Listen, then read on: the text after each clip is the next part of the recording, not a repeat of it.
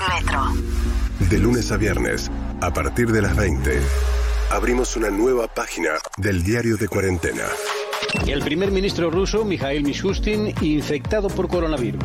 En este laboratorio chino trabajan las 24 horas en busca de la fórmula contra el nuevo coronavirus. El resumen nacional e internacional del día. El coronavirus sigue dejando cifras alarmantes. A nivel mundial, a la cabeza de los casos está Europa. Con María O'Donnell y Nicolás Artusi. Rusia prolongó hasta mediados de mayo el confinamiento de su población. Ha superado los 100.000 casos y los 1.000 muertos por COVID-19. Conéctate con Diario de Cuarentena, lunes a viernes a las 20 horas, solo por Metro. Quédate en casa. Estamos con vos.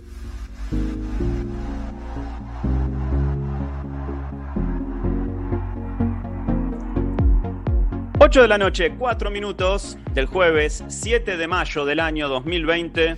Aquí estamos, amigos, cuarentena, día 49, y nosotros abrimos una nueva página de nuestro diario, el diario de cuarentena, el programa especial que ponemos en el aire en Metro 95.1 desde que todo esto comenzó y hasta cuando esto termine, para compartir con ustedes una síntesis apretada en un resumen de 60 minutos de lo que nosotros consideramos que es lo que vale la pena saber. Mi nombre es Nicolás Artusi a la distancia. La veo a mi querida amiga María O'Donnell. Buenas noches, María, querida. ¿Cómo estás, Nico, querido? ¿Todo bien? Muy bien, muy bien. En privado hablamos de cuestiones domésticas, cómo nos las arreglamos para hacer las compras, para limpiar la casa, para desinfectar la ropa. Son este, conversaciones que nosotros tenemos en privado, pero que me imagino que son similares, idénticas a las que tiene todo el mundo en la casa. Sí, totalmente. Igual yo ropa no desinfecto, tengo todas las precauciones del mundo, eh, la dejo colgada, pero digamos, este, no, no, no desinfecto ni ropa ni zapatos, este, no Sí, hago esos procedimientos. No, yo tampoco. Eh, Yo me guardé un par de zapatillas para salir, nada más, que las dejo ahí en la puerta, que me parece que es un buen hábito para adoptar una vez que pase todo esto, eh, tener una, Sí. una- un calzado solo para tener en la casa de uno, porque uno pisa cacona, cualquier cosa en la calle, eh, pero no mucho más con respecto a la ropa. No, el otro día vi caminando, eh, saliendo de la radio, que voy a la mañana, eh, un chico joven que me llamó la atención, paseando un perro y el perro con una especie de manoplas, como si fuesen unos guantes puestos al perro. Este, pero bueno. eh, Bueno, eso tampoco lo hago tanto, porque algunos recomiendan que cuando sacás a pasear al perro al volver tenés que lavarlo al perro con eh, agua y Ah, jabón. Pero ah, escúchame, yo lo ah. saco, lo saco tres veces por día al perro. eh, no, no puedo bañarlo cada vez que le sale, pobre perro. No, tampoco, tampoco. Hay que tener, todos los infectólogos, yo me guío mucho por ellos, lo más importante, distanciamiento social, eh, lavarse las manos y adicionalmente usar el barbijo. Eh, Todo lo demás son medidas complementarias, pero básicamente si uno, y además es mantener la distancia, tiempo de exposición, o sea, recordemos que esto es vía saliva, no estamos diciendo nada nuevo al día 49 de la cuarentena. Eso. ¿no? Estamos en el día 49 de la cuarentena, querida María, y estamos en las vísperas de una nueva renovación con características que todavía no se conocen, pero bueno, hay miles de especulaciones al respecto. Lo que sí se sabe es que entre mañana y pasado se van a dar a conocer nuevas directivas, eh, porque domingo, domingo 10 de mayo, es cuando termina esta fase de la cuarentena.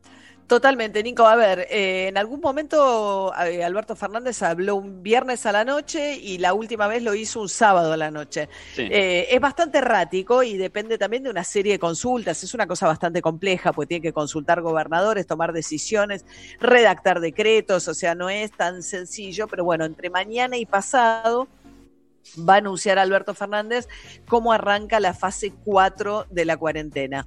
O- Hoy esta mañana, Nico, hablábamos con Pedro Cano, uno de los infectólogos este, que asesora al presidente, que estuvieron reunidos con el presidente justamente en la víspera de esta toma de decisiones para ver qué forma toma la, la etapa 4.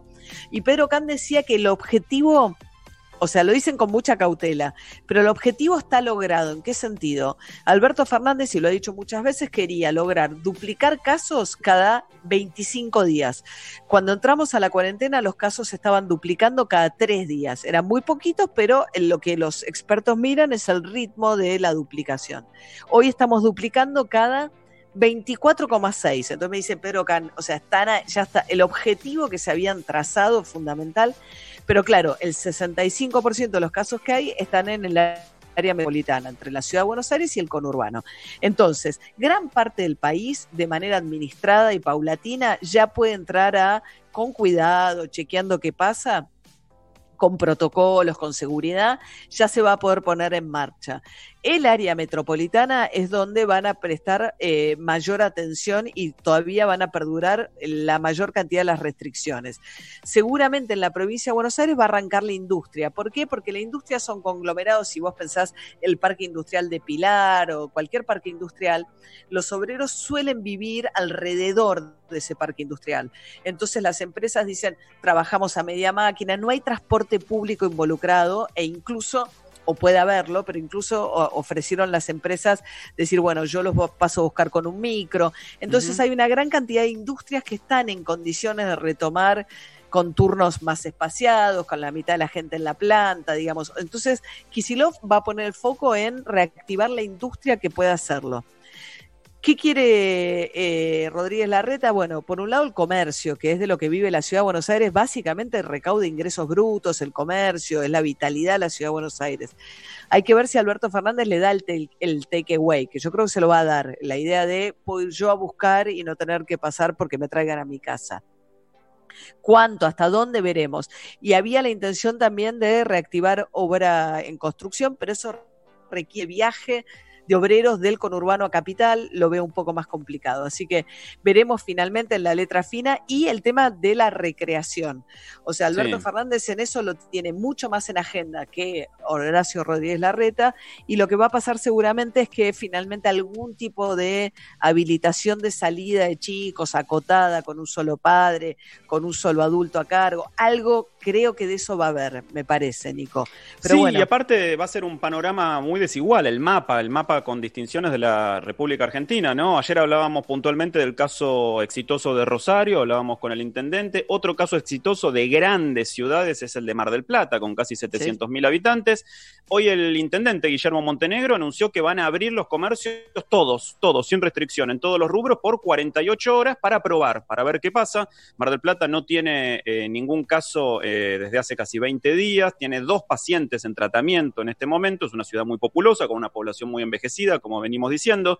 Yo tengo familia en Mar del Plata, mi familia vive en Mar del Plata y está todo cerrado. Hoy hablé con mi, con mi viejo que me contaba eso, pero el intendente a la tarde este, dio estas precisiones, ¿no? Así que, claro, un poco se va a decidir por distrito, grandes distritos, grandes superficies de territorio, provincias, hasta por distritos mínimos, ciudades o pueblos. Igual te aclaro, Mar del Plata y eh, tiene que lograr la autorización del presidente. Hay algo que, digamos, si uno ve el caso de Estados Unidos, cada estado hace un poco lo que le da la gana y acá, digamos, el presidente establece como parámetros generales que las poblaciones menos de 500 mil habitantes van a un canal, los otros, y Mar del Plata es una, digamos, es densamente poblado. Hay que ver, yo creo que sí, esta es la intención del intendente, pero como decís, Nico, la intención es es raro reabrir todo golpe en el mismo horario, no es lo que están autorizando. ¿Te acordás que Pablo Hapkin ayer nos decía en Rosario que van a pedir permiso para autorizar algunas cosas a la mañana y otras a la tarde, de manera tal transporte público no se sature?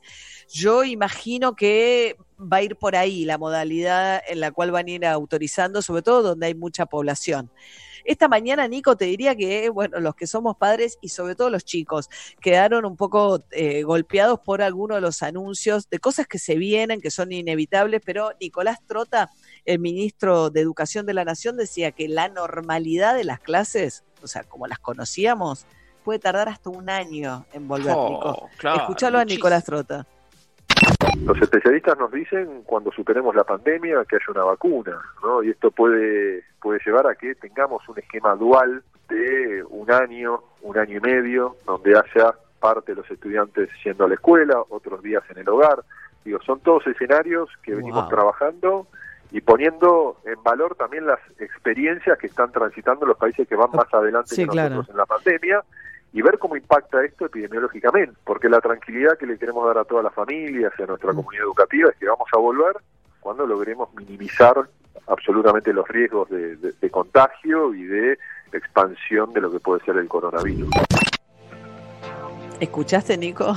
un año, es un año impresionante. Y medio. Un año, Sí. un año y medio. Viste que eh, eh, distintos países, lo venimos contando también, algunos países asiáticos están acondicionando las aulas, todos los pupitres están separados por un vidrio, como si fuera una especie de cabina de peaje, y los nenes están encerrados adentro de esa cabina o de cabina telefónica. En España se dispuso que hasta que la vacuna no se desarrolle, el máximo de chicos que va a haber por, por aula es de 15, 15 chicos en todos los niveles. Sabemos que es muy poco 15, suele ser la mitad de la cantidad de chicos que hay en un aula promedio, que eh, sobre todo en las escuelas públicas tienen clases más populosas, con 30 pibes, 35 pibes. Así que bueno, veremos cómo el mundo que está unas semanitas más adelantado que nosotros en este sentido se va eh, ajustando a esto, pero falta mucho para que los chicos vuelvan al colegio de manera regular, falta mucho. Muchísimo, Nico. Yo no esperaba tanto, la verdad, pero bueno, nada. Hoy había un video circulando, no sé si lo viste, unos nenitos en China que antes de entrar tenían un protocolo que le ponen la bandina en la suela de los zapatos, le echan un vapor sobre la ropa, se lavan las manos, lo secan, o sea, es como una especie de ocho pasos antes de entrar a la escuela Sí, de los nenes. Pero tardan una hora y media en entrar, era lo que se decía, ¿no? Claro, impresionante. Muy impresionante. bueno. Sobre todo porque el mismo Trota, ¿te acordás que había dado. En, en- en las últimas declaraciones más importantes anteriores a estas había dicho, bueno, está después de las vacaciones de invierno. Entonces todo el mundo puso como una meta más o menos realista, agosto, claro. Ahora ya se corre la línea de llegada. No, y de hecho dijo hoy que van a dar prioridad a la etapa en que los chicos están aprendiendo a leer y a escribir, como que no van a darle a todo el mundo el mismo trato. eh, así que bueno, eso es un tema. Genera mucha angustia en los chicos también. Este, Claro. hoy hablaba con eh, un colega de la radio que tiene eh, hijos en séptimo grado. O sea, se pierde el ritual, no saben qué hacer con su viaje de egresados, no importa, cada uno su, su, su mundo eh, se ve interrumpido y a esa edad es como una situación de mucha angustia. Eh, Luis Bullrich, el ministro de Educación de la Ciudad de Buenos Aires, mientras tanto, Nico, anunciaba qué van a hacer por ahora con las calificaciones. Una medida que Trota nos anticipaba que van a tomar todos los distritos a nivel nacional. De hecho, Córdoba ya la tomó. ¿Qué va a pasar con las calificaciones? No va a haber calificaciones, al menos en este primer cuatrimestre. Todo va a pasar, pero en tiempos distintos, y eso es impor- importante recalcar. Por eso eh, dejamos sin efecto los bimestres y los trimestres. La primera medida que sentimos que es para descomprimir es reorganizar la agenda y extender hasta el 30 de junio el cierre del primer cuatrimestre. ¿Qué buscamos con esto? Básicamente es poner en valor todo este intercambio, toda esta retroalimentación que vienen teniendo los docentes con, con los estudiantes. No es que no queremos evaluar, se va a evaluar en tiempos distintos. Y, y toda este, esta valoración del proceso pedagógico será complementada al momento de retornarse las clases presenciales. Es decir, que esto se va a usar como insumo, esta valoración se va a usar como insumo, para darle también oportunidades a todos, los, a todos los estudiantes que no, o no tienen conectividad o Bien, Nico, eso con el tema de la educación y bueno, un tema más de color si se quiere, pero que tiene un costado muy serio, que es que uno los, digamos, los, el ejecutivo está funcionando, pero hay dos poderes de la República que están muy acotados en su funcionamiento, uno de los cuales es el Congreso Nacional, que no ha logrado en el día 49 poner en marcha un sistema de funcionamiento. De hecho, Sergio Massa, que está preparando en la Cámara de Diputados un sistema mixto con algunos diputados en el recinto y otros en forma virtual, que exige reconocimiento facial, es complicado también porque están votando leyes, vos tenés que estar seguro. Claro. que quien vota es quien es, la conectividad no es tan fácil, en fin, hicieron una prueba no del todo exitosa, Nico, escucha. Sí. Les recuerdo a los diputados que están en vivos por diputados en vivo por Diputados TV que apaguen los micrófonos, porque estamos en vivo por Diputados TV, diputados, sobre todo a los que están en sus casas y que por ahí abrieron el micrófono. Imagínense que recién vimos a los hijos de una diputada a la que le sacaron el teléfono. ¿Qui- ¿Quién es la palabra? Presidente Marcela Campagnoli, colgada la página de recinto, en blanco la página, no, no se puede entrar. Bueno, tuvieron varios momentos muy graciosos. Sí, medio eh, hilarante, ¿eh? Hilarante, pero fracasó. A ver, hicieron un primer intento, el momento de la votación fracasó porque hubo, digamos, se le colgó, hicieron, pusieron muchas veces la clave, no sé qué pasó, hubo varios diputados que no pudieron votar. Y claro, vos tenés que asegurarte que los 257 estén en condiciones de votar, así que eh, Massa pidió un cuarto intermedio para tratar de ajustar detalles técnicos y quizás sesionen el sábado, pero no es seguro tampoco. Bueno, veremos qué sucede. María, lo que sí funciona es nuestro WhatsApp 11 37 78 95 10. 11 37 78 95 10. Es el número en el cual ustedes nos pueden dejar eh, mensajes, mensajes de audio preferentemente, claro, de menos de 30 segundos, así podemos escuchar todas las voces. Se multiplican múltiples debates y preguntas alrededor de esto. Por ejemplo, Daniel de Florencio Varela dice, ¿y las cuotas de los colegios? Ahí tenemos el tema también. Si van a estar un año y medio las cuotas de los colegios privados, ¿cómo se va a resolver eso, no? Bueno, ni te cuento, Nico, lo que son las educaciones iniciales, jardín de infante, ponele, ¿entendés? Tengo amigos que están pagando guardería, la guardería no es una educación obligatoria y son muy caras, son muy caras porque requieren muy, poco, digamos, mucho docente por chico, la relación, eh, porque hay que cambiar los pañales, porque duermen, porque duermen, eh, bueno, en fin, toda una complicación. Entonces, ahí tiene que intermediar el Estado, porque es por ahí trabajadores, autónomos, monotributistas que están sufriendo una merma en sus ingresos, claro que también los, eh, los jardines maternales te dicen, yo tengo que seguir pagándole, la docente tiene que seguir cobrando, la maestra, bueno, es un lío, la verdad. La verdad que sí. Acabo de retuitear el video que mencionaba María de los nenes en China entrando al colegio. Es también insólito porque esta situación da por suerte también momentos graciosos, momentos felices, ¿no? Esta pandemia, los nenes haciendo un protocolo que es como para eh, ir a una, para subir a una nave espacial, prácticamente. Total, total. Imagínate, imagínate aparte si lo tienen que hacer al salir y al volver del recreo, ¿no? Eh, tres veces por día. Bueno, así están las cosas, amigos, en el mundo. Te cuento que, este, mirando más allá de nuestras fronteras, en Latinoamérica, las situaciones son muy, muy este, disímiles, ¿no? Eh, Brasil está pasando una situación crítica. En Chile también, también se dispararon los contagios después de una apertura de las eh, eh, viste, el aislamiento no fue tan estricto como en la Argentina, pero se, admitieron, se habilitaron nuevas este, actividades y hubo un, despegue en la cantidad de contagios. Pero México es uno de los países de Latinoamérica eh, con una situación más compleja. Primero por las políticas erráticas ¿no? que se tomaron en los primeros días o en las primeras semanas incluso. Y ahora, porque vos te acordás, y estuvimos hablando con México, que ellos decían muy fervientemente, alrededor del 10 de mayo va a llegar el pico de la pandemia. Bueno, ese pico sería este fin de semana. Y en México, con un sistema de salud bastante precario también, de salud pública, están esperando el pico y temen convertirse en el país de Latinoamérica con mayor cantidad de casos. México se encuentra en un momento crítico. Las autoridades calculan que el país alcanzará el pico de la pandemia este viernes, mientras el sistema sanitario trata de aguantar el envite al borde de la saturación y algunos crematorios no dan abasto. Mientras tanto, muchos denuncian el hermetismo. Hace unos días, la Guardia Nacional acordonó el hospital de Catepec mientras familiares se lamentaban de la falta de información sobre sus seres queridos. Según las cifras oficiales, México había registrado este miércoles más de 2.700 muertos y 27.600 casos. 2.700 muertos, ¿no? 10 veces más que la Argentina. Y te acordás que el viernes pasado hablábamos con Mónica Ayos y con Diego Olivera y ellos nos contaban que, bueno, por tener este eh, ascendencia argentina, ellos estaban haciendo una cuarentena bastante eh, estricta, pero impuesta. Y que en cambio el mensaje que después se alivianó un poco, pero que venía de las altas esferas del gobierno mexicano, sobre todo de su presidente, era salgan, vayan a restaurantes, vayan a hacer las compras, salgan a pasear, vayan al parque. Realmente es, crítica la situación en México. Sí, México, Brasil, digamos, obviamente los dos países más poblados ¿no? de América Latina, eh, Brasil está con más de 9.000 fallecidos, o sea, nosotros no hemos llegado a 300. A ver, tienen más población, pero parece que el pico en Brasil todavía no llegó. Y en Chile, como mencionaba, Nico, hay mucha controversia alrededor de los números de Chile, si están siendo contabilizados realmente la cantidad de muertos que hay eh, por coronavirus como tal, hay que ver.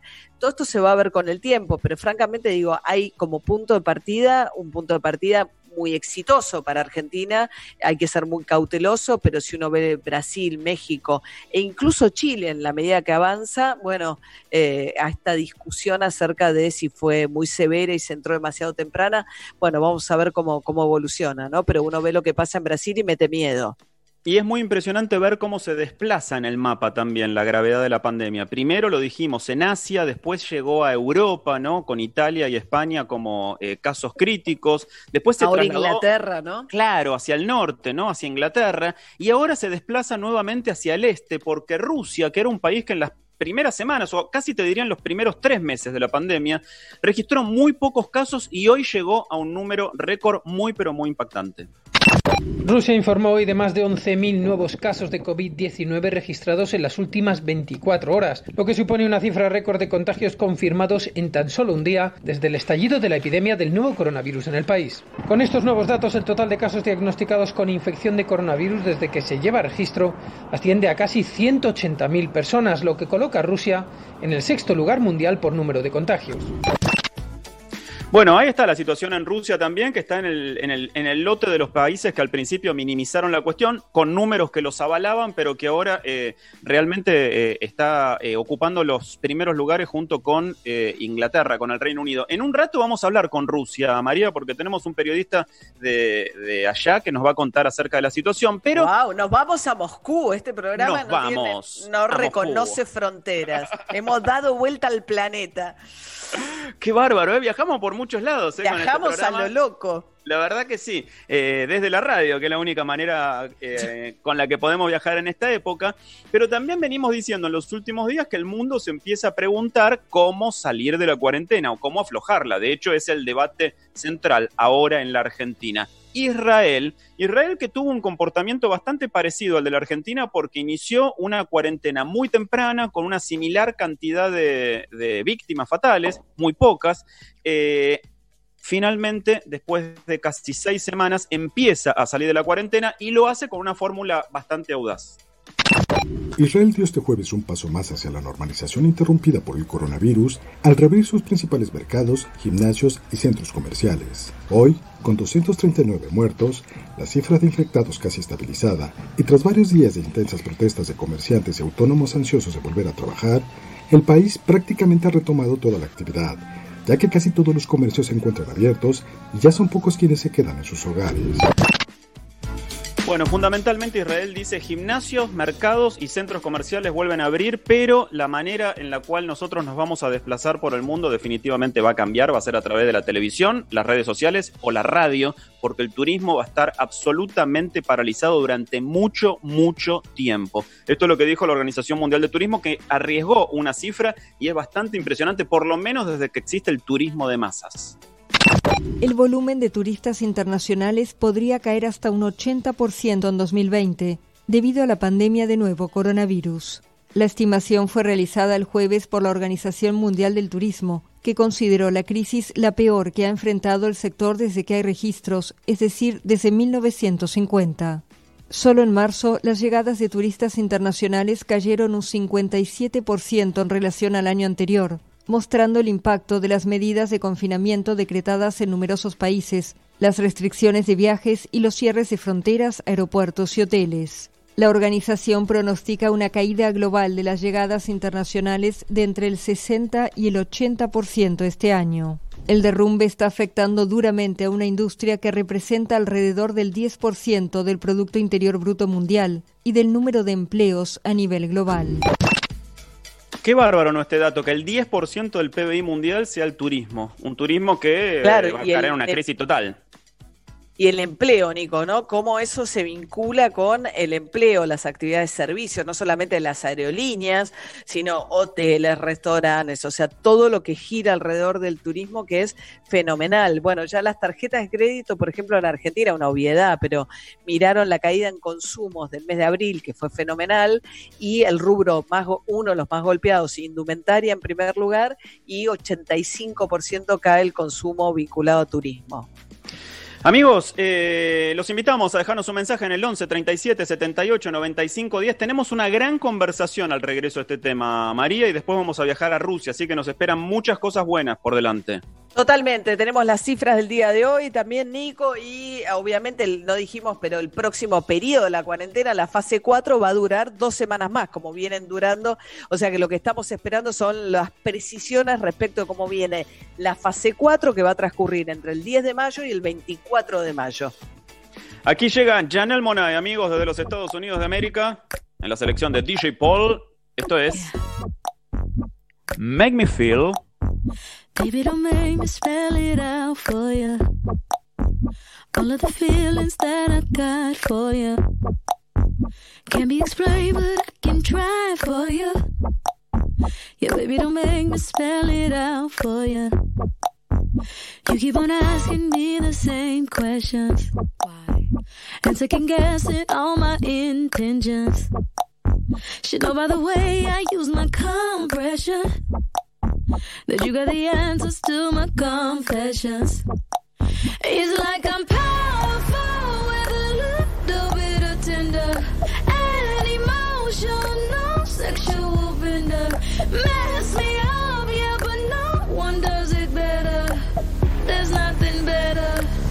That's just the way you make me feel. That's just the way you make me feel. That's just the way you make me feel. That's just the way you make uh-huh. me feel. So good, so good, so good, so real. Uh-huh. That's just the way you make me feel. That's just the way you make me feel. That's just the way you make me feel. You know I love you, so please don't stop it.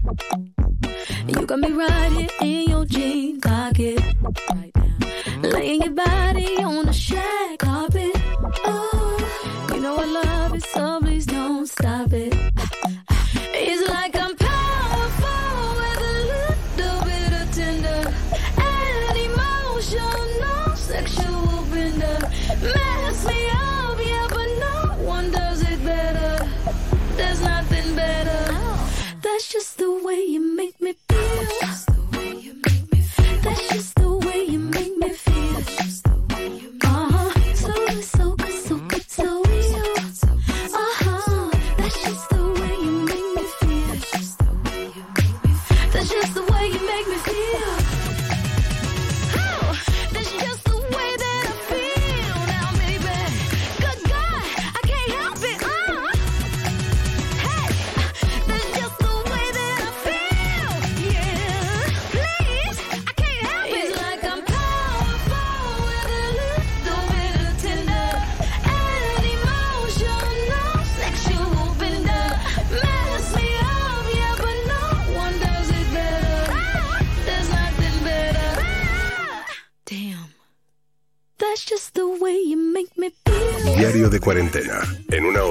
todo lo que pasó en el día. Con María O'Donnell y Nicolás Artusi.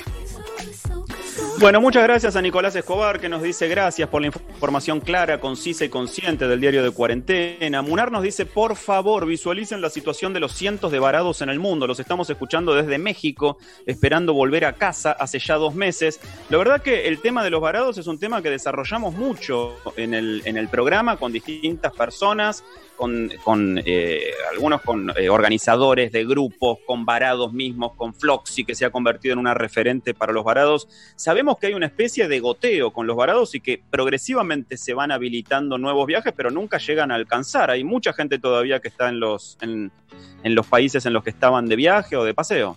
Sí, también es cierto que hay como un tirarse la culpa entre Cancillería y aerolíneas privadas respecto de los costos de los pocos vuelos que sí se habilitan. No todo el mundo está en condiciones de eh, acceder a esos vuelos, pero en fin, es una problemática. También hemos entrevistado varados europeos frena, en la Argentina que están queriendo salir de Argentina, alemanes, españoles, hay un montón de grupos en situaciones inversas también. Sí, una, una cosa que demuestra esta pandemia es que más o menos en los países pasan las mismas cosas en este momento. Nosotros pensamos que solo hay argentinos varados en el exterior y hay un montón de extranjeros varados acá a los cuales sus gobiernos o sus aerolíneas tampoco les dan respuesta. Así Sí, que son los- son problemas son nuevos. Son Claro. desafíos iguales, no todos lo- le dan la misma respuesta, pero totalmente. Querida María, tenemos una gran conversación, este, así que te voy a este, invitar a que presentes a nuestro siguiente entrevistado. Bueno, vamos a hablar un poco. Ayer justo un oyente nos decía, ¿por qué no abordan un poco la cuestión médica de qué es lo que se está avanzando o no en términos de investigación de cómo, cómo combatir al coronavirus? Vamos a charlar con Oscar Singolani, él es médico, es cardiólogo, dirige el Centro de Hipertensión Arterial y director asociado de una unidad de cuidados críticos cardiovasculares en un muy, muy prestigioso hospital de los Estados Unidos, que es el Hospital Universitario John Hopkins, Johns Hopkins, muy cerquita ahí de Washington, D.C., la capital de los Estados Unidos. Doctor Singolani, buenas noches, ¿cómo anda? Hola, ¿qué tal? Buenas noches, mucho gusto. Muy bien, ¿cómo están ustedes? Muy bien, Muy bienvenido. Debe Gracias. ser, un- tiempo angustiante y apasionante para un médico también, ¿no? De ver lo que pasa y, ver un poco también la respuesta y la velocidad a la que puede o no responder la medicina, la ciencia a este, a este problema. Sí, en realidad diste en la tecla. Eh, yo cuando empezó todo esto, eh, en, realidad yo tomé conciencia de esto de una forma precoz. En enero ya me la vi venir y estuve deprimido unas semanas hasta que canalicé todo esto de otra forma y, estoy este, muy, muy apasionado con cómo va esto avanzando y en la medida de que vayamos más entendiendo el virus en un tiempo muy precoz, porque hemos entendido, hemos aprendido de esto en los últimos cuatro meses, lo que no se ha aprendido en otras virosis en años. Así que es como decís vos, realmente. O sea, hay una evolución de la ciencia veloz, pero por supuesto que no alcanza a dar respuesta a la velocidad que la velocidad, la propagación de este virus requiere. Bueno, sí, pero fíjate vos que nosotros, ah, yo estuve eh, viendo pacientes críticos en enero, antes de que nosotros recibiéramos pacientes eh, por COVID. Y eh, habíamos visto unas este, complicaciones no antes vistas por influenza. Y la influenza tiene décadas con nosotros y cada año vamos aprendiendo cosas nuevas. Y ahora hemos visto de golpe muchos más casos de una virosis y estamos aprendiendo a, pasos agigantados y muy, muy rápidamente, lo cual es muy apasionante desde el punto de vista científico, muy triste desde el punto de vista de, la salud eh, eh, para toda la población, pero realmente se están dando pasos muy, muy avanzados. Estamos día a día aprendiendo cosas que antes no sabíamos y, estamos tratando docenas de posibles medicamentos y hay 150 proyectos de vacunas, eh, lo cual eh, creo yo que, va a ser algo muy, muy bueno. Eh, estamos hablando con Oscar Singolani, él es médico, está radicado en los Estados Unidos. Oscar, si hay algo de lo que sabe la humanidad por experiencia propia es de pestes, ¿no? Pestes hubo durante toda la vida. ¿Ya sabemos los cambios sociales o las diferencias tecnológicas se nos quedó colgado Nico. Esta, como decía, eh, bueno, no, sé hacia dónde iba puntualmente la pregunta de Nico, pero mientras vuelve Nico, Oscar, retomo yo que estoy acá todavía conectada. De todas estas investigaciones que mencionás, la vacuna, Hoy en Argentina se conoció un desarrollo, un grupo de científicos del CONICET que pueden, desarrollaron un kit rápido para encontrar la cantidad, la carga de anticuerpos en contra del coronavirus que una persona puede tener y no solo sirve de diagnóstico, sino que me explicaba esta mañana esta doctora que puede servir también para tratar a los médicos que están, a los pacientes que están cursando coronavirus con, eh, con este plasma. ¿Qué es lo que te despierta, Oscar, mayor entusiasmo de lo que estás viendo la evolución científica?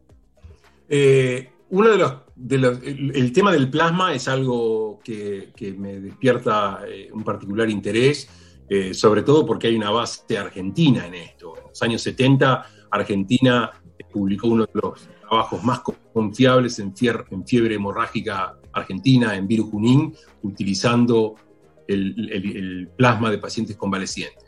Y cuando esto inició, yo los contacté a la gente de, Argentina, particularmente a la gente de CEMIC, con nuestro protocolo para que lo adaptaran allí y lo empezaran a, hacer eh, factible. Creo que eso es muy promisorio.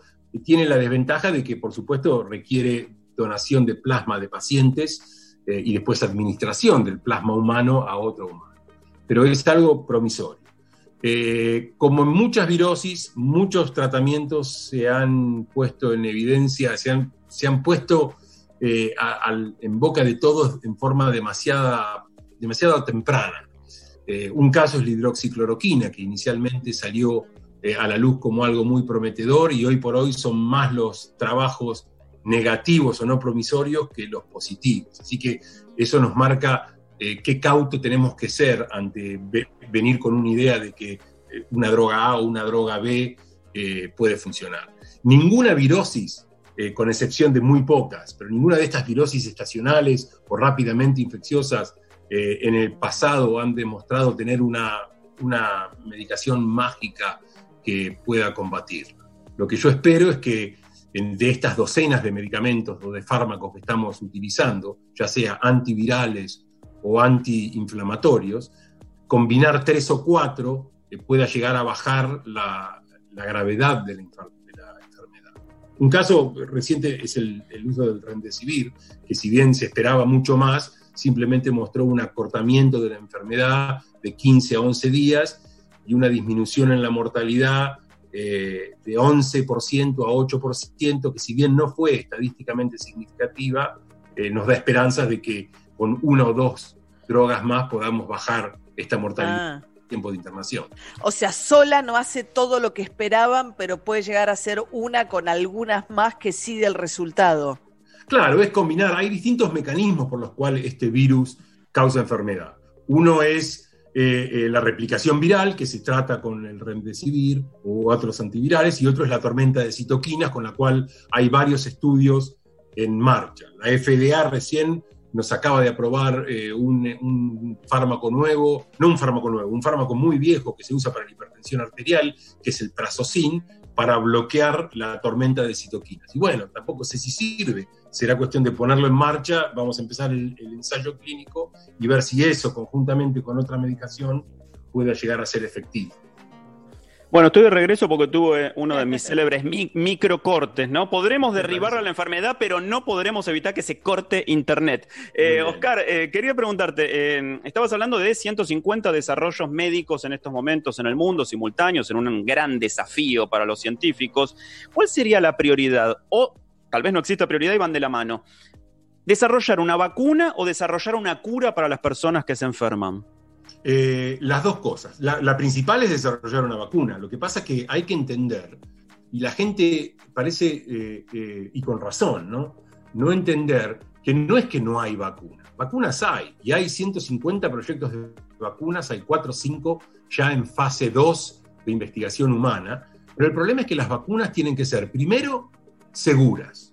Se han visto vacunas que después de meses desarrollan trastornos como ser mielitis, depresión, enfermedades autoinmunes e inclusive tumores. Entonces hay que ser muy cautos para esperar después que se le administra muchos meses para ver la evolución. Segundo, tiene que mostrar eh, eficacia persistente, porque una vacuna puede desencadenar una respuesta inmune que dura semanas o meses, pero no años. Entonces para eso se requiere tiempo. Entonces lo que creo yo que la gente debe tener paciencia es que la vacuna tiene que ser segura y tiene que demostrarse eficacia a largo tiempo. Y para ello lleva meses. Eh, normalmente lleva entre 5 y 10 años en probar una vacuna.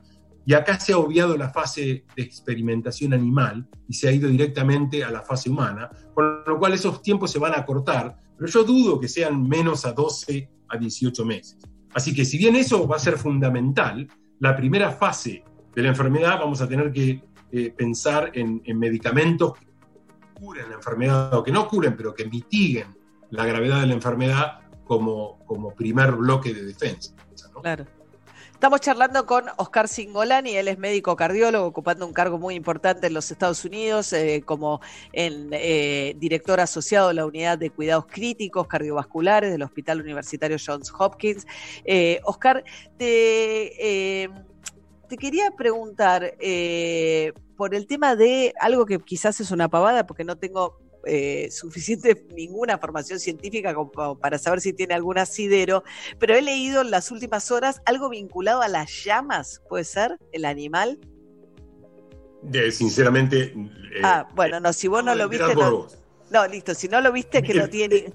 No, no, no, no, no. No es, no es eso, eh, déjame corregirte. Yo estoy tan, estoy tan metido y ocupado entre, entre el tratamiento de pacientes y las líneas de investigación que estoy desarrollando y demás, que a veces este, me entero de esto más tarde que ustedes. Claro, porque empiezan a multiplicarse también posibles vías de, solución o de remedio, ¿no? También circuló mucho en el último mes la eh, eficacia de la vacuna BCG, que es una que está incluida en el, en el, calendario obligatorio, por lo menos en la Argentina, no así en otros, en otros eh, países, ¿no, Oscar? Sí, eso, eso es algo que tiene más comprobación científica.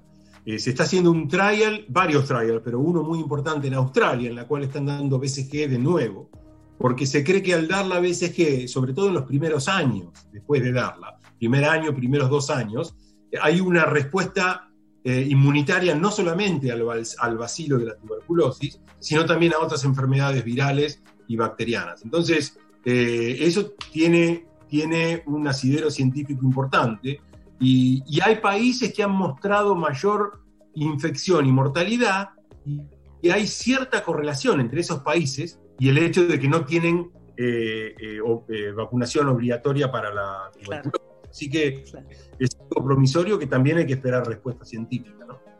Sí, esto que te mencionaba nada más dice que es una de la Universidad de Texas con la una universidad belga que publicaron un hallazgo en la, en la revista científica Cell, eh, planteando que podría haber anticuerpos contra el COVID-19 en llamas y alpacas en estos animales. Vaya uno a saber, ¿no? No, no, pero la revista Cell es una de las más serias a nivel científico y mundial. Claro. Eh, eh, eh, así que realmente eso es importante. Es muy importante detectar animales y también dentro de, los humanos personas que desarrollen inmunidad y que sean inmunes, porque eso puede llegar a dar, ¿no es cierto?, una, una respuesta o una puerta abierta hacia un posible tratamiento. El tratamiento con sangre, digamos, a pacientes que están atravesando fases críticas de la enfermedad, con sangre de pacientes recuperados, que ahora se puede medir el volumen de anticuerpos que, esa persona donante de esa sangre tiene, ¿le ves este futuro, Oscar? Sí, no es, no es sangre, déjame correr. Dale, plasma, ¿no? Está bien. Es el plasma. Se separan las células y se inyecta el plasma con los anticuerpos de ese paciente. Y, yo creo que eso es bastante promisorio. Sería, para explicarlo, no es tal cual, pero para explicarlo de una manera eh, eh, rápida, sería como una vacuna rápida. O sea, sería agarrar los la vacuna tarda tiempo en generar anticuerpos, mientras que el paciente que se recupera ya los ha elaborado de por sí mismo. Entonces, se separan los anticuerpos en el plasma de esos pacientes y se los inyecta. El problema, y vos lo mencionaste muy bien, es el tema de los anticuerpos. Uno puede medir anticuerpos, pero esos anticuerpos, para que realmente sean efectivos, tienen que ser anticuerpos neutralizantes del virus. O sea, un anticuerpo que agarre el virus y que lo mate, por así decirlo, mal y pronto. Y para eso se requiere un cierto sistema de laboratorio con, barreras de protección muy, muy adecuadas, porque se está trabajando con, virus y con eh, sustancias que pueden ser poderosas. Otra manera de hacerlo es simplemente eh, asumir que ese plasma va a tener anticuerpos neutralizantes porque ese paciente se recuperó y, e inyectarlo y darlo de, cualquier forma, que bueno, habrá que esperar cuál es la respuesta, pero yo creo que es algo muy, muy promisorio. Es un poco eh, arriesgado porque cuando uno se da plasma de otra persona, uno les puede llegar a estar dando ciertos virus que no se detectaron, pese a a que esos plasmas se, testean para hepatitis, para HIV y para otros virus, puede haber algún otro virus que por ahí eh, no se detecte en los test. ¿no? Por eso, idealmente, lo, sería encontrar una, una pastilla o una medicación, por así decirlo, que no requiera la transfusión de plasma. Ah, Pero realmente parece ser promisorio. Eh, Oscar, eh, sos increíblemente didáctico y pedagógico. este, no, no, de verdad te lo digo, es esclarecedor escucharte porque nos presentaste en 15 minutos un panorama tan preciso y a la vez tan amplio de lo que la medicina discute hoy que nos este, aportó una, una mirada eh, sensacional. Así que te, te, agradecemos muchísimo. Te digo, la verdad me quedaría escuchándote horas. El programa termina un rato. Sos un gran profesor, evidentemente. Así que te, mandamos un saludo grande de Buenos Aires y, gracias por este ratito. No, gracias a ustedes por tenerme y muchísima suerte. ¿eh? Buenas noches. Un saludo grande. Adiós, gracias. Oscar Singolani, un médico gracias, eh. muy importante allá en la Universidad Johns Hopkins en Estados Unidos. Impresionante, la verdad, cómo nos, nos clarificó el panorama y, prácticamente nos, nos enseñó ¿no? la diferencia entre tratamiento, vacuna, las posibilidades que hay. Muy, muy bueno, realmente muy bueno. Eh, habíamos prometido un viaje a Moscú, querida María. Sabemos que hoy el, el, país, claro, la, la Federación Rusa tuvo día récord, con más de 11.200 casos contagiados nuevos en solo un día. Ya supera el total al de Alemania y Francia, que fueron países que estuvieron muy afectados por la enfermedad, sobre todo en, semanas anteriores. Y ahora estamos en línea con un periodista de RT Moscú, eh, Rusia Today, ¿no? El, el, principal medio de divulgación de información rusa para el resto del mundo. Es Martín Álvarez. Y desde acá lo saludamos. María y Nico en Buenos Aires te saluda. Martín, ¿cómo estás? Hola Nico, hola María, muy buenas noches. ¿Cómo, cómo está todo por allá? Bueno, muy bien. En, el contexto estamos aquí debatiendo, creo que cosas que debaten todos los países a la vez, cómo salir, ¿no? Después de haber entrado. Pero la verdad es que miramos a la distancia cómo se va mudando también la crisis. Al principio eh, Rusia parecía estar fuera del radar de la gravedad y ahora está casi, te diría, en el epicentro. Martín, ¿ahí se comparte esa impresión? Bueno, que, que el virus ha, crecido y se ha propagado en las últimas semanas, en los últimos días aquí en, Moscú, es una evidencia por los datos oficiales, ¿no? Que hoy se haya alcanzado ya, eh, se hayan superado la barrera de los 177 mil, por primera vez se superaron los 11 mil casos nuevos en un día, en esta semana por primera vez se superaron eh, también con como un nuevo récord los 10 mil casos nuevos en un día, eh, es una evidencia que lo marcan los datos, pero creo que tampoco hay que llevarse solamente por, por, los datos de los casos nuevos. Es una lástima lo que está ocurriendo con el virus, pero en, en la ciudad la impresión que uno le tiene estando aquí en Moscú es que el ciudadano está bastante tranquilo con, por cómo se está manejando la situación y sobre todo con, con el miedo quizás de la persona de, de que todavía no, no, se sabe cómo se está enfrentando uno al virus, pero en relación a lo que tiene que ver con los números estrictamente eh, a, hablando no es algo que lo, lo atemorice mucho al, al, ciudadano, sino ver cómo se está desarrollando esta pandemia y también cómo, cómo la, las autoridades también hacen frente. Ahora, Martín, contanos, eh, buenas noches y gracias por atendernos. ¿Qué hora es en este momento en Moscú?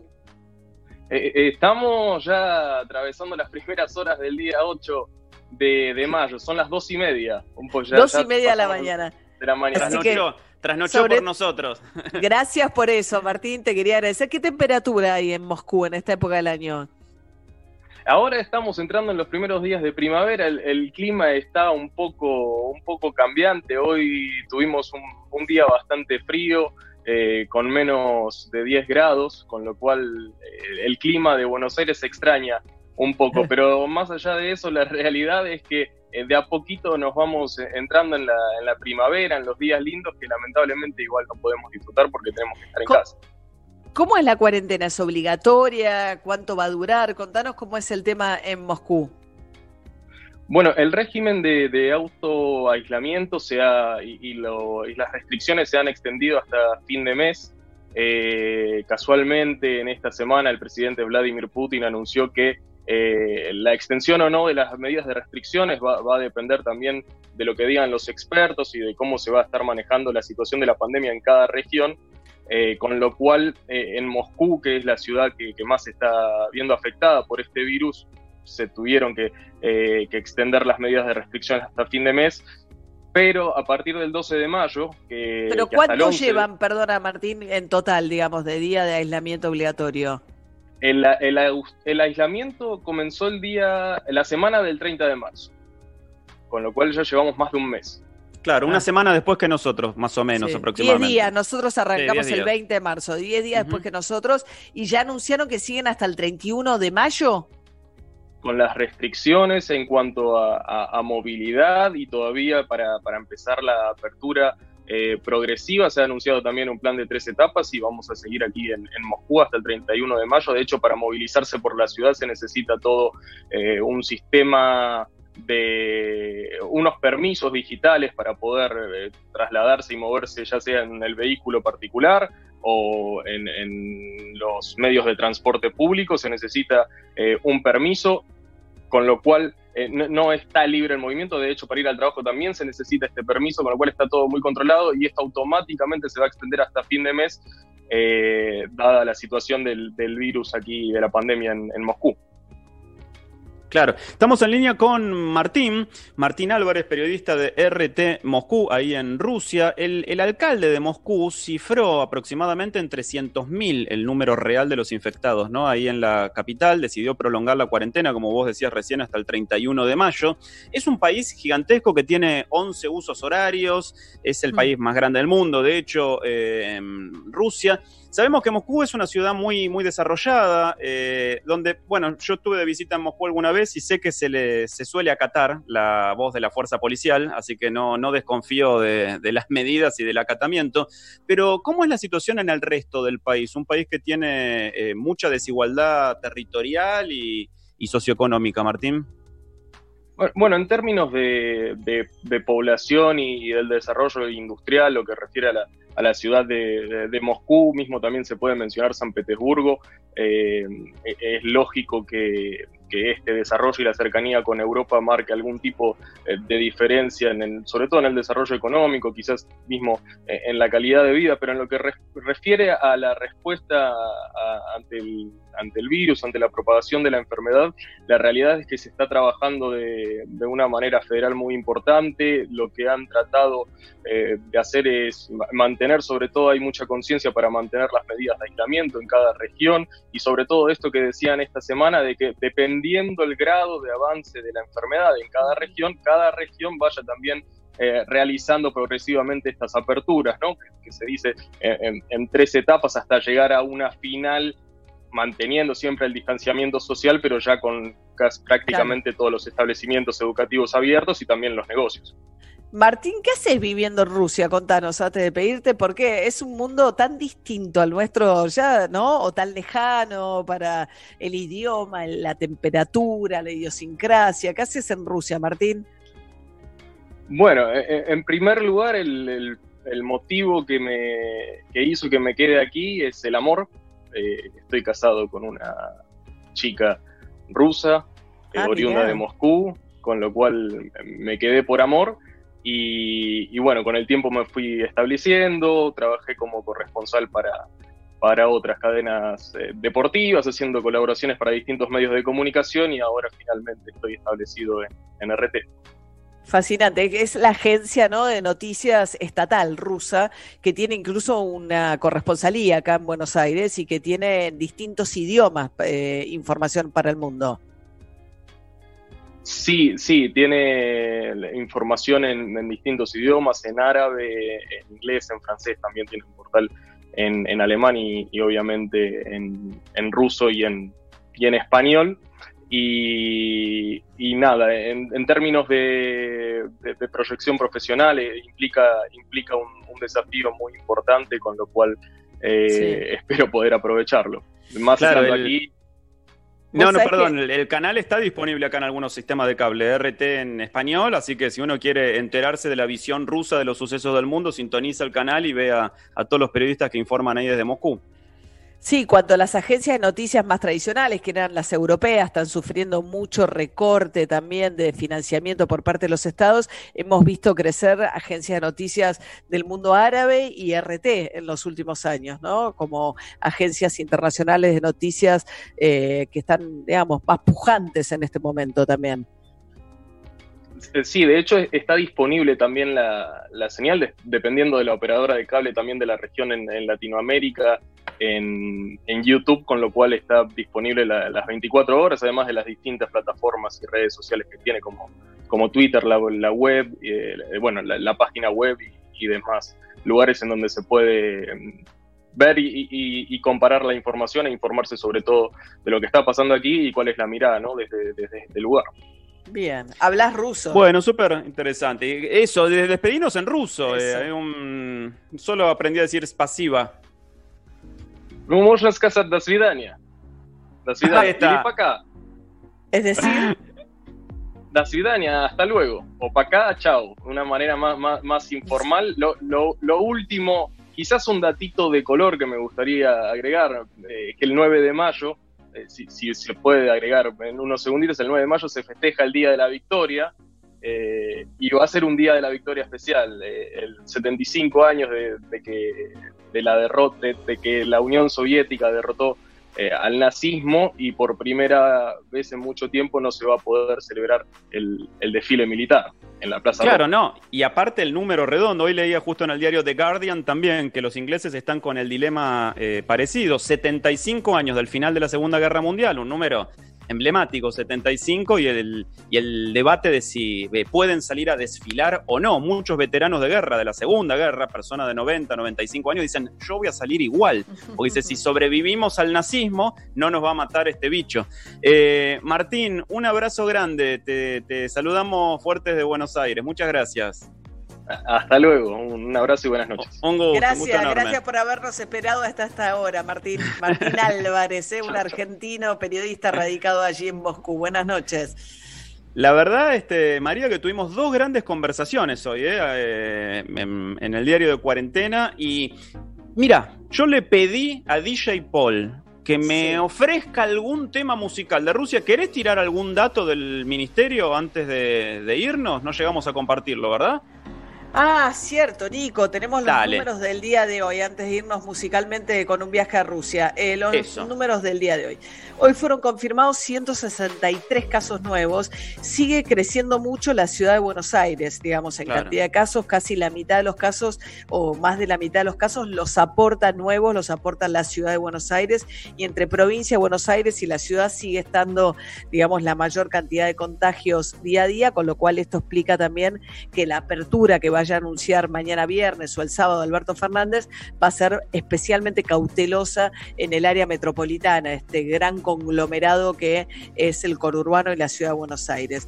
Así que por un lado, esta es la cantidad de contagios, un poco más alto el ritmo al que se venía, pero sin que se dispare, y hay nueve víctimas fatales nuevas, seis hombres de 85, 73, 77 y 83 años de la provincia de Buenos Aires, una víctima en Santa Fe, otra en la ciudad de Buenos Aires de 60 años, tres mujeres, 86 y 88 años, residentes en provincia de Buenos Aires, y una de 94 años en la ciudad de Buenos Aires.